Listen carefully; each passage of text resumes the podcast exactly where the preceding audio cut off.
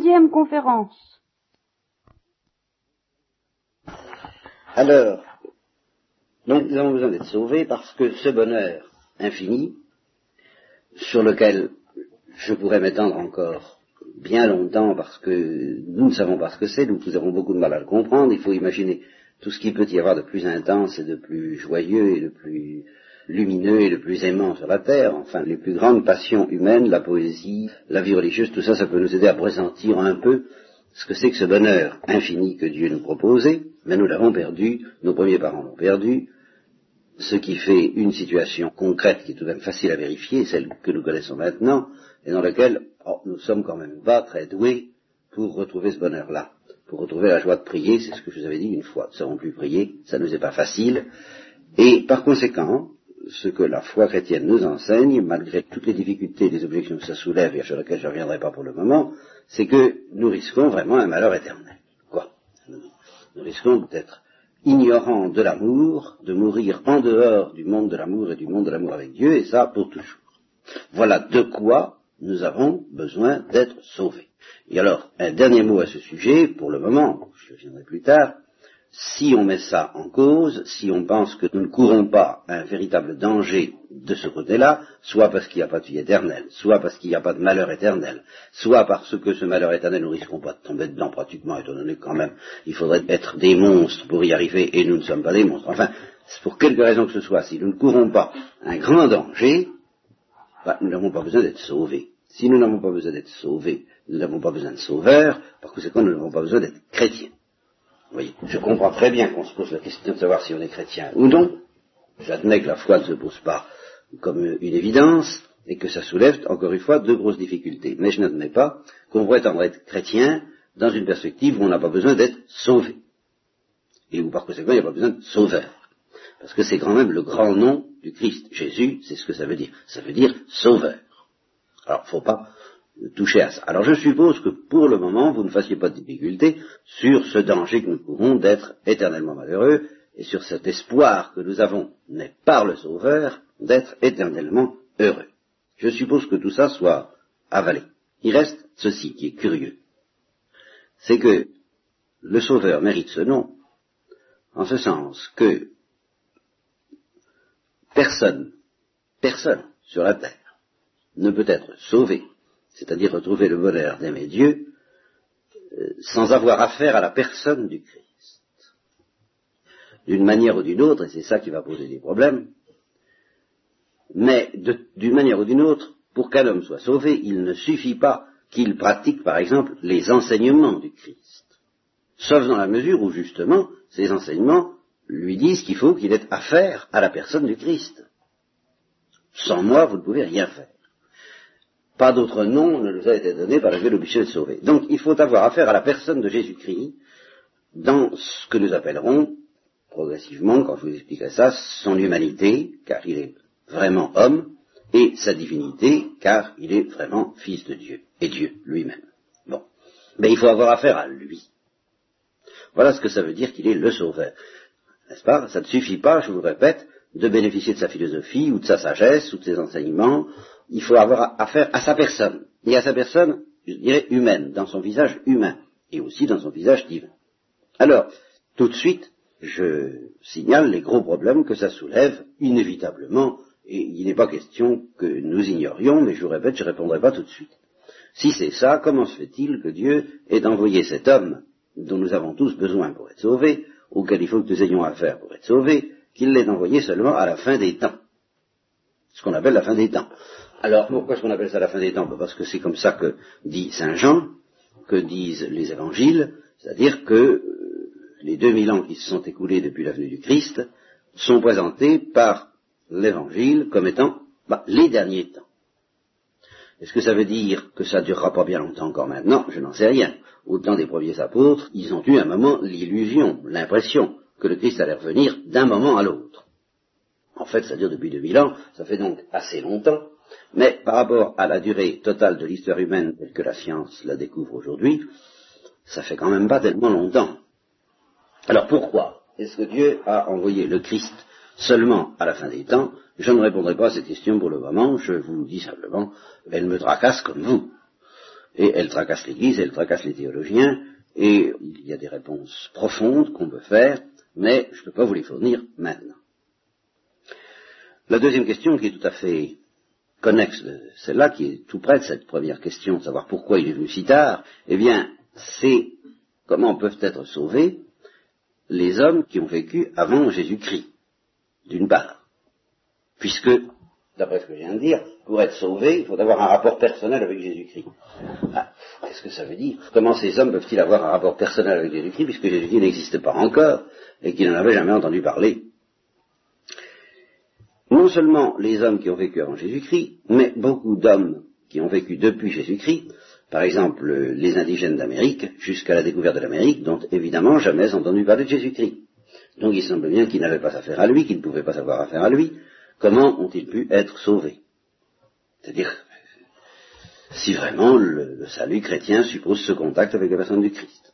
Bon, aujourd'hui encore, il y a tout de même des millions de Chinois qui n'ont probablement jamais entendu parler du Christ. Comment ces hommes-là peuvent-ils être sauvés? Il y a des religions non chrétiennes. Ces religions non chrétiennes, bon, quelquefois entendent vaguement parler de Jésus-Christ, mais si mal que c'est comme s'ils n'en entendaient pas parler. Et on en arrive même alors à poser une question encore plus effarante, c'est que de nos jours, même en Occident, même dans le monde chrétien, est-ce que vraiment on entend parler de Jésus-Christ? Il ne suffit pas que le mot soit prononcé, il faut qu'il y ait sur Jésus-Christ un enseignement digne de ce nom. C'est justement en partie pour ça que vous venez ici, c'est pour entendre parler de Jésus-Christ d'une manière correcte, d'une manière pleine et entière, mais c'est un bienfait que ne reçoivent pas tous les chrétiens, loin de là. Que ce soit d'ailleurs euh, dans le monde catholique ou protestant, aussi bien chez les catholiques que chez les protestants, ben, il n'y en a pas beaucoup qui reçoivent un enseignement satisfaisant sur le Christ. Alors, est-ce qu'ils peuvent vraiment avoir affaire à Jésus-Christ avec ce qu'on leur apprend? Voyez vos camarades, voyez vos amis ou les amis de vos parents, est-ce que ces, ces, personnes donnent souvent l'impression d'avoir entendu vraiment parler de Jésus-Christ, d'une manière vraiment suffisante pour pouvoir dire, ben oui, euh, oui ou non, j'accepte d'avoir affaire à Jésus-Christ? On peut se le demander. Alors, vous voyez l'énorme problème que ça pose. Qu'est-ce que ça veut dire que tous les hommes ont besoin d'avoir affaire à Jésus-Christ pour être sauvés, puisqu'en fait, on a l'impression qu'il y en a tellement peu qui ont affaire à Jésus-Christ. Il y a les saints, quoi, au fond. À la limite, c'est presque qu'on pourra avoir à dire. Les saints ou ceux d'entre nous qui tout de même ont entrevu ce que c'est que la sainteté, qui ont été empoignés vraiment par le Christ et qui ont envie de le suivre, or ceux-là on peut dire oui, ils ont quand même affaire à Jésus-Christ, ils peuvent espérer être sauvés par Jésus-Christ, mais les autres. Voilà. Alors, ça, ça m'oblige à vous dire deux mots, mais très courts, parce que ça ne sera pas une réponse satisfaisante. Je vous dis tout ça pour vous montrer que j'ai conscience des problèmes que ça pose. Hein. Je vous le dis aussi parce que il y a une certaine manière de présenter l'évangile, le message chrétien, euh, qui essaie de noyer la difficulté que soulèvent ces questions en noyant le poisson, précisément. C'est-à-dire en renonçant pratiquement à affirmer que nous ayons besoin, pour être sauvés, d'avoir affaire personnellement à Jésus-Christ. Alors si on affirme ça, ça n'est plus la peine d'être chrétien. Il y a qu'à euh, aller, comme je le dis souvent, à la porte euh, à côté, chez les voisins, chez les hindous, chez les musulmans, chez les francs-maçons, même si vous voulez, il y en a d'excellents, il y a d'excellents esprits parmi eux, ou les marxistes, qui rêvent d'une humanité meilleure. Après tout, tout ça c'est possible. Mais il n'y a pas besoin d'être chrétien si on n'a pas compris que pour être sauvé, on a besoin d'un rapport personnel avec Jésus-Christ. Alors ce qu'il faut dire, c'est qu'un rapport personnel, qu'est-ce que ça signifie pour nous? C'est là-dessus qu'il faut d'abord réfléchir. Un rapport personnel, à première vue, ça signifie ben, les relations que nous avons les uns avec les autres. C'est ce à quoi nous pensons de la manière la plus spontanée dès qu'on nous parle d'une relation personnelle avec Jésus. Ben, ça suppose qu'on se voit. Et alors, à ce compte-là, eh bien, on est tenté de dire, fond, il n'y a que les premiers disciples, les Juifs du temps de Pilate et d'Hérode. Finalement, il n'y a que ces hommes-là qui ont eu affaire personnellement avec Jésus-Christ, comme nous avons affaire, vous et moi, les uns aux autres. Alors eux, ils ont vraiment eu affaire à Jésus-Christ, et eux, ils ont pu alors réaliser en eux et expérimenter d'ailleurs le fait d'être sauvés par la rencontre avec le Christ. Pour Marie-Madeleine, par exemple, c'est très net. elle se précipite vers le Christ, elle a une certaine attitude envers lui, d'humilité, de douleur et de, joie en même temps. Euh, elle pleure sur ses péchés en face de lui, et elle croit en lui comme étant son sauveur, et le Christ lui dit, va en paix, ta foi t'a sauvé. Et, euh, d'une manière plus générale, tous les malades, tous ceux qui se présentent au Christ avec la conscience d'être malades et puis d'être malheureux, et aussi au fond d'être plus ou moins pécheurs, eh bien, ceux-là comprennent d'instinct ce que ça veut dire d'être chrétien, ils font marcher la machine, ils vont vers lui, puis ils lui disent, si tu veux, peux-tu me guérir?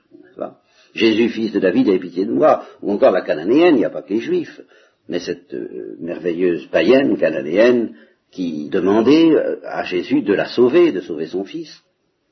Et il lui dit, ben, j'ai autre chose à faire, moi je m'occupe des juifs. Je m'occupe pas des chiens. Il, va jusqu'à dire ça. Et elle dit, ben oui, mais les chiens ramassent les miettes de la table, et alors là, il est émerveillé. Le Christ est émerveillé parce qu'elle a très bien compris ce que ça veut dire d'être sauvé. Ça veut dire avoir affaire à Jésus-Christ d'une certaine manière. Alors, pour ces gens-là, pour le bon larron, pour les apôtres, pour tous ceux qui ont vraiment rencontré le Christ comme nous nous rencontrons les uns les autres, ça va, nous comprenons. Mais euh, c'est une petite minorité et les autres hommes. Alors, à partir de maintenant, ça va devenir moins facile. Nous comprenons comment Marie-Madeleine a pu être sauvée, c'est moins facile de comprendre comment les autres ont pu être sauvés de la même façon, au fond, que Marie-Madeleine, sans avoir, semble-t-il, rencontré Jésus-Christ. Alors il y a tout un dégradé, plutôt toute une série de nuances dans la manière de rencontrer Jésus-Christ que nous allons examiner. Alors le premier cas un peu particulier, un peu spécial et qui doit déjà nous faire beaucoup réfléchir, c'est le cas de Saul, du persécuteur, n'est-ce pas? Un juif, un pharisien, un pharisien, c'est-à-dire un juif particulièrement fanatique, si vous voulez, et particulièrement antichrétien, dans son fanatisme ou fanatique dans son opposition à l'Église chrétienne. Ayant une grande culture, citoyen romain, une culture grecque, enfin c'était vraiment l'homme bien à tous les points de vue, point de vue religieux, point de vue humain, on dirait aujourd'hui le grand chrétien très humaniste, eh c'était le grand juif très humaniste, mais déchaîné de colère, de rage contre la nouvelle secte des chrétiens, et qui se rendait à Damas pour euh, enchaîner, pour livrer des chrétiens au supplice. Et c'est à ce moment-là, c'est sur ce chemin de Damas, vous pourrez relire le texte si vous le connaissez, ou le lire si vous ne le connaissez pas, dans les actes des apôtres, c'est au début des actes des apôtres, vous trouverez assez facilement, euh, il est renversé par une lumière, et il entend une voix humaine, une voix humaine, qui lui dit, Saul, Saul, pourquoi me persécutes oh. Un peu effaré, et il lui demande euh, Qui es-tu, Seigneur? Et la voix lui répond Je suis Jésus, que tu persécutes. Et alors, et alors, là, bien entendu, il s'effondre, il reste trois jours aveugle, et au bout de trois jours, il recouvre la vue, et je crois qu'il recouvre la vue en recevant le baptême. Je pense que c'est lié au... Oui. Mais alors attention, voyez, voilà un homme qui a rencontré Jésus-Christ d'une manière qui est déjà très mystérieuse, qui n'est plus du tout la même que quand nous le rencontrons, vous et moi. Le Christ était mort, il était ressuscité, il avait apparu à ses apôtres, je crois que la Pentecôte avait eu lieu, euh, oui, il me semble bien, mais Paul, Saul, ne l'avait jamais connu, comme on dit, de son vivant, comme je vous connais ou comme vous me connaissez. Ça, jamais il n'a rencontré Jésus-Christ de cette manière-là. Il n'a eu affaire qu'au Christ ressuscité. Mais alors, ne vous y trompez pas, il a eu affaire à lui toute sa vie. C'est la seule apparition qu'on raconte avec un grand luxe de détails, c'est la première, celle qui a renversé Paul de son cheval sur le de et qui l'a converti. Mais à partir de ce moment-là, il n'a pas cessé d'avoir des entretiens avec Jésus-Christ. D'avoir des discussions, je dirais, avec lui, enfin des discussions euh, sans contestation, Voyez-le bien, c'était pas le genre euh, quand on avait affaire à Jésus-Christ, mais des entretiens, des apparitions et des paroles. Il n'a pas cessé de voir le Christ, euh, je dis pas tout le temps, mais souvent, et d'entendre ses enseignements et de répercuter ses enseignements dans sa prédication. Et c'est pas le gars qui, dans sa prédication, avait appris dans des livres puis répétait bien gentiment ce qu'on lui avait dit. Il avait une puissance de, conviction, ce qu'il appelle lui-même justement la puissance de la parole de Dieu, qui venait de ce que précisément tout ce qu'il enseignait aux autres, euh, il le recevait d'une apparition du Christ, enfin, ou d'une parole qu'il entendait vraiment et qui venait du Christ, et qui en même temps ouvrait, comme on dit, les yeux de son intelligence et lui permettait de comprendre ce qu'il enseignait, alors d'y mettre cette espèce de feu, cette puissance que vous pouvez d'ailleurs vérifier quand vous lisez les épîtres de Saint Paul. Euh, c'est la première chose à faire quand vous lisez les épîtres de Saint Paul, c'est pas d'essayer de comprendre ce qu'il dit, parce que c'est beaucoup trop difficile. Je ne vous dis pas que c'est mauvais de comprendre, c'est pas mauvais, mais c'est pratiquement impossible au début. Alors ne cherchez pas à comprendre, mais cherchez à sentir la violence de la conviction de cet homme. simplement. Cherchez à comprendre que c'est du feu. Et qu'il est la première réalisation de ces paroles du Christ. Je suis venu jeter un feu sur la terre. Qu'est-ce que je désire C'est qu'il s'allume. Bien, avec Saint Paul, on, s'est allumé. Il n'y a pas de doute que vraiment, c'est pas le gars qui hésite dans son enseignement. Et d'où il tient ça? Eh bien, comme il dit lui-même, du Seigneur. Et la preuve que tout ça lui vient du Seigneur, et par conséquent d'un contact personnel avec Jésus-Christ, bien que Jésus-Christ soit mort, euh, c'est que, à propos d'une question qui concerne, je crois, la virginité, oui, le fait que les filles se marient ou pas, il dit, écoutez, je vous dis rien à ce sujet-là parce que je n'ai pas d'enseignement du Seigneur. Alors moi, je vous donne un conseil personnel, alors il explique sa petite affaire. Alors il dit, moi, c'est Paul qui parle, ce n'est plus le Christ. Mais en règle générale, quand Saint Paul parle, c'est le Christ qui parle. Il répète ce que le Christ lui a fait comprendre, et pas simplement appris comme on rabâche des mots. Le Christ lui a fait voir quelque chose, alors il dit, voilà, ça c'est la vérité. Et alors avec une force que je vous demande, je vous conseille, et je vous demande même de vérifier en lisant de temps en temps un petit bout, très peu quoi, des épîtres de Saint Paul, histoire de sentir passer le vent. Bon, bon, c'est alors là, on ne peut pas douter que cet homme, il lui est arrivé quelque chose. je vous répète, quand il parle simplement de lui-même, ben, il le dit, il dit, alors vous savez, euh, ce que je vous dis, c'est bien gentil, c'est bien simple, c'est bien élémentaire, parce que c'est ma parole à moi, c'est un conseil que je vous donne. Ça n'a plus du tout cette autorité, cette puissance que ça a quand il parle en répétant ce que, comme le dit Saint Jean, ce que nous avons vu, ce que nous avons touché du Verbe de vie. Bon, alors en voilà un qui est très net, qui montre, et ça c'est déjà énorme, qu'on peut avoir affaire à Jésus-Christ être sauvé par Jésus-Christ, et non seulement sauvé, mais devenir un grand saint et être ébloui d'une lumière beaucoup plus grande que celle des apôtres. Il n'y a pas un seul apôtre, à part Saint Jean, qui ait reçu une dose de lumière aussi forte que Saint Paul. Ça se sent, voyez. Eh bien, cependant, Paul n'a pas connu Jésus-Christ comme je vous connais, et ni comme vous me connaissez. Il l'a connu autrement, par un autre moyen beaucoup plus mystérieux,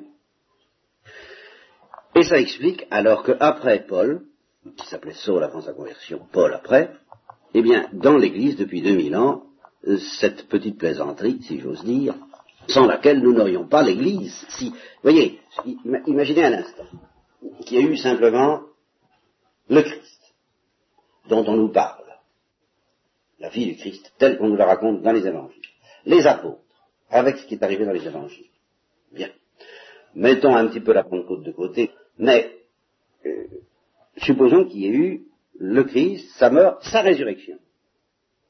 Tel qu'on nous le raconte dans les évangiles, le fait que les apôtres le reconnaissent après sa résurrection, qu'ils le reconnaissent à la passion du Père, qu'il y ait eu tout cet enseignement, et puis qu'il leur dit allez enseigner toutes les nations, et puis voilà, et puis c'est tout.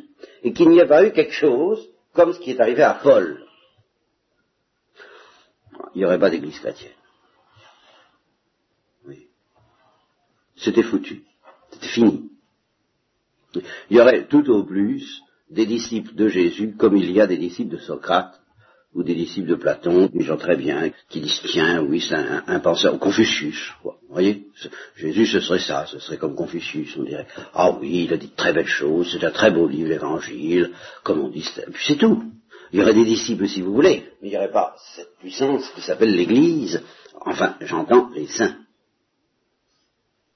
Et ça commence avec Paul. C'est un phénomène, et c'est d'ailleurs pour ça que les antichrétiens violents comme Nietzsche déclarent qu'il y a deux christianismes, le christianisme des évangiles et l'évangile de Paul, parce qu'il est évident que tout recommence avec Paul.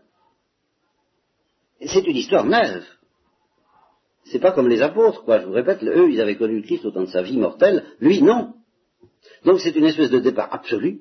Et alors ce départ absolu, ce recommencement, qui fait que même si ceux qui ont connu le Christ eh ben, devenaient infidèles, s'ils oubliaient, s'ils ne savaient plus à quoi s'en tenir, eh bien, ça repart toujours parce qu'il y a quelqu'un de nouveau que Dieu envoie et auquel il se présente, auquel le Christ se présente.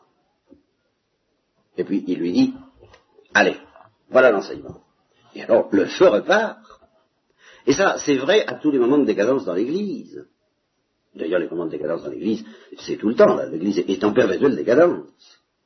Pourquoi? Ben, Tout simplement parce que, justement, nous, autres pauvres chrétiens lamentables, nous avons reçu quelque chose, un dépôt, et puis nous nous laissons se perdre, nous n'y pensons pas, nous prions pas, nous ne savons pas très bien quoi nous en tenir.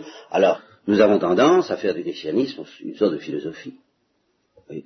Euh, on est chrétien comme on est platonicien ou, ou hindou, de très loin, c'est très loin, c'est très vague, ça devient tiède, ça devient de l'à peu près. Et alors ça devient ben, justement une église dans laquelle on ne sait plus très bien qui a la foi, qui n'a pas la foi, même si les frères ont la foi, s'ils n'ont pas, on ne sait plus. Seulement alors, toujours, car ça, ça existe toujours dans l'Église, alors Dieu prend quelqu'un et, ça recommence avec lui, de nouveau, comme avec Paul. C'est Charles de Foucault, c'est Saint-Dominique, c'est Jeanne d'Arc. Jeanne d'Arc, elle ne doit rien au catéchisme, et pourtant elle doit tout au catéchisme, parce qu'elle s'est inclinée devant le catéchisme, mais enfin, ce sont ses voix qui lui ont quand même tout appris. Elle a donc eu affaire personnellement à Jésus-Christ. Charles de Foucault a eu affaire personnellement à Jésus-Christ, le Père Col personnellement à Jésus-Christ, Thérèse de l'Enfant Jésus, etc.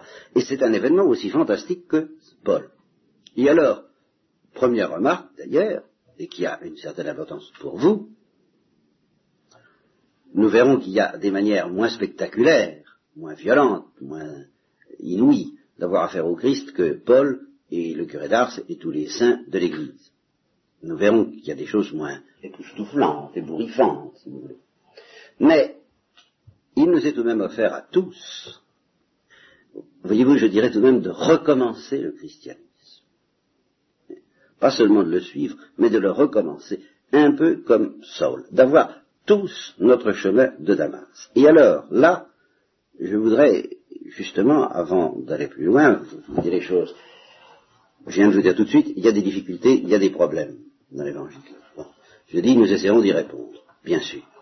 Mais quelles que soient les réponses que je pourrais vous donner, quelles que soient les réponses que l'Église pourra vous donner, il restera beaucoup d'obscurité et beaucoup de difficultés. De sorte que, si vous ne recommencez pas le christianisme pour votre compte, à vous, parce que vous aurez affaire personnellement à Jésus-Christ, un peu comme Paul, un peu, de loin, mais enfin, tout de même un peu comme ça, bien, ou bien votre christianisme ne sera pas très profond, ou bien il s'en ira, parce que vous ne, vous, n'aurez pas de réponse aux objections et aux difficultés, vous serez dans une telle obscurité que vous direz, oh, vous n'arriverez pas à tenir la foi. Je veux dire que Paul, par exemple, ou le curé d'Ars, ou Charles de Foucault, vous pouviez vous amener avec toutes les difficultés, toutes les obscurités, tous les doutes et toutes les discussions possibles et imaginables, ils vous auraient répondu tous, tous ces gens-là vous répondraient, qu'est-ce que vous voulez, moi j'y peux rien, je sais, j'ai vu, j'ai touché, je ne peux pas douter. J'ai, voilà, ça, et, hein. alors, Évidemment, je n'ai pas la réponse à toutes les questions. Évidemment, vous pouvez m'embêter, me troubler avec vos objections, vos difficultés, votre marxisme, votre athéisme, votre... et pourquoi que l'Église est comme ça, et pourquoi ci, et pourquoi ça. Évidemment. Mais, qu'est-ce que vous voulez, je vis. Je vis la rencontre avec le Christ, alors je ne peux pas douter. Eh bien, je dis que les obscurités sont tellement grandes que si on n'a pas un petit peu quelque chose comme ça dans notre vie, la crainte qu'on ne résiste pas beaucoup, vous voyez, aux difficultés de la foi. Il faut qu'on ait quand même, c'est ça que ça veut dire que Jésus est, est, le seul sauveur, il faut que vous ayez un rapport personnel avec lui. Alors, c'est là où intervient une troisième manière d'avoir affaire à Jésus-Christ. La première, c'était les disciples au temps où Jésus-Christ vivait sur la terre comme nous et parmi nous. La deuxième, c'est celle de Paul. Et c'est celle de tous les saints qui ont des apparitions, comme Bernadette, comme Thérèse d'Avila, comme enfin, euh, le Bradavi, ou peut-être moi j'en sais rien. Enfin, tous ces gens-là qui ont une, une rencontre spectaculaire du Christ. La troisième, eh bien, je dirais, c'est celle de tous les chrétiens qui prient vraiment. Mais j'insiste sur vraiment. Alors, je ne peux pas vous donner toutes les explications maintenant. Ce que je peux vous dire, c'est ceci. quand quelqu'un prie vraiment. Alors là, ce sont des gens que vous connaissez. Je veux dire que dans votre famille ou parmi vos amis, presque tous, ça m'étonnerait, enfin, que vous ne connaissiez pas quelqu'un qui prie vraiment. C'est-à-dire quelqu'un, bah, mettons qu'il va à la messe assez souvent, peut-être qu'il communie tous les jours, et puis qui passe du temps euh, à l'église ou chez lui euh, à prier. Bon, ça m'étonnerait que vous connaissiez absolument personne du genre. En tout cas, si vous connaissez personne du genre à première vue, ben, la première chose à faire, c'est peut-être d'en chercher. Ne serait-ce qu'en en parlant entre vous, pour découvrir quelqu'un dont vous pouvez dire, bah oui, il prie. Au couvent d'ici, dominicain, parmi les gens qui viennent à la messe le dimanche et en semaine, il y en a qui prient, c'est facile à vérifier, qui prient vraiment. Bien. Eh bien, ces gens-là n'ont pas d'apparition du Christ. Normalement, enfin, la plupart, la plupart n'ont aucune apparition du Christ, de toute leur vie. Ils n'entendent aucune voix extraordinaire qui leur dit va fille de Dieu ou je sais pas quoi comme à Jeanne d'Arc euh, de toute leur vie. Et cependant, eh bien, eux aussi, ils ont affaire à Jésus-Christ et il leur arrive quelque chose. C'est ça que je ne peux pas vous expliquer entièrement maintenant, mais croyez-moi sur parole, si vous pouvez, euh, ils ont affaire au Christ euh, d'une manière, enfin, l'essentiel des apparitions, ils l'ont, voilà. Ils n'ont pas une apparition du Christ. Mais ils ont ce qu'il y a de plus important dans une apparition. Alors, qu'est-ce qui est important dans une apparition, ou quand quelqu'un entend des voix, quand quelqu'un a affaire au Christ ressuscité d'une manière quelconque, qu'est-ce qui est important? Est-ce que c'est l'événement lui-même? Non. C'est ce qu'il en reste quand c'est fini. Une fois que c'est fini, une fois que le Christ a disparu, et qu'ils sont obligés de se souvenir, se dire, ben oui, avant-hier, il y a trois jours, à telle heure, il m'a dit ceci, il m'a dit cela. Mais maintenant, maintenant, il n'est plus là. Je ne le touche plus. Je ne le vois pas. Je me souviens. Mais je peux avoir des doutes. Et c'est vrai, tout le monde peut avoir des doutes même avec toutes les apparitions que vous voudrez, une fois que c'est fini, on peut avoir des doutes parce que c'est fini, on ne touche plus. Alors, normalement, s'il n'y avait que le souvenir de l'apparition, ça tiendrait pas le coup. Mais, une fois que l'apparition est terminée, il y a autre chose que le souvenir. Alors quoi? Alors ça, c'est ce qu'on appelle le mystère de la grâce, c'est de ça dont je vous parlerai pendant des mois et des mois, si nous sommes fidèles à nous rencontrer les uns les autres.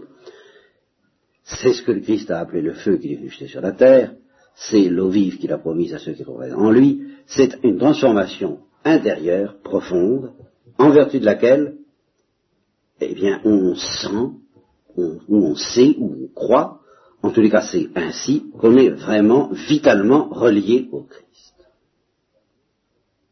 Mais alors, vous voyez, c'est pas une apparition, mais c'est plus profond qu'une apparition. C'est vital. C'est pas un souvenir, c'est pas une idée, c'est pas une théorie, c'est une réalité. Et ça, elle a été exprimée par saint Paul lui-même, dans une formule qui est décisive pour un chrétien, alors qui est vraie, non pas seulement pour ceux qui ont des apparitions, mais pour tous ceux qui prient même s'ils ne sont pas encore des saints, du moment qu'ils prient et qu'ils communiquent, qu'ils vont à l'Eucharistie avec ce, désir que ça soit réalisé, eh bien c'est réalisé, car c'est là que ça s'applique la parole du Christ, tout ce que vous demanderez au Père en mon nom, il vous le donnera. Eh bien, c'est cette parole de Saint Paul, ce n'est plus moi qui vis, c'est le Christ qui vit en moi. Voilà ce que ça veut dire être sauvé par le Christ. C'est que nous, nous sommes ce que nous sommes, c'est-à-dire au fond, si nous étions parfaitement honnêtes, disons des salopards voyez, d'une manière ou d'une autre, chacun a sa manière à lui d'être un salopard, enfin nous sommes tous des salopards. Alors là, il y a une éducation qui consiste à tricher à l'égard de cette vérité, à vous dire, mais non, prenez sur vous, vous verrez, vrai. Moi, j'y crois pas. C'est pas vrai, nous sommes des salopards. Bien.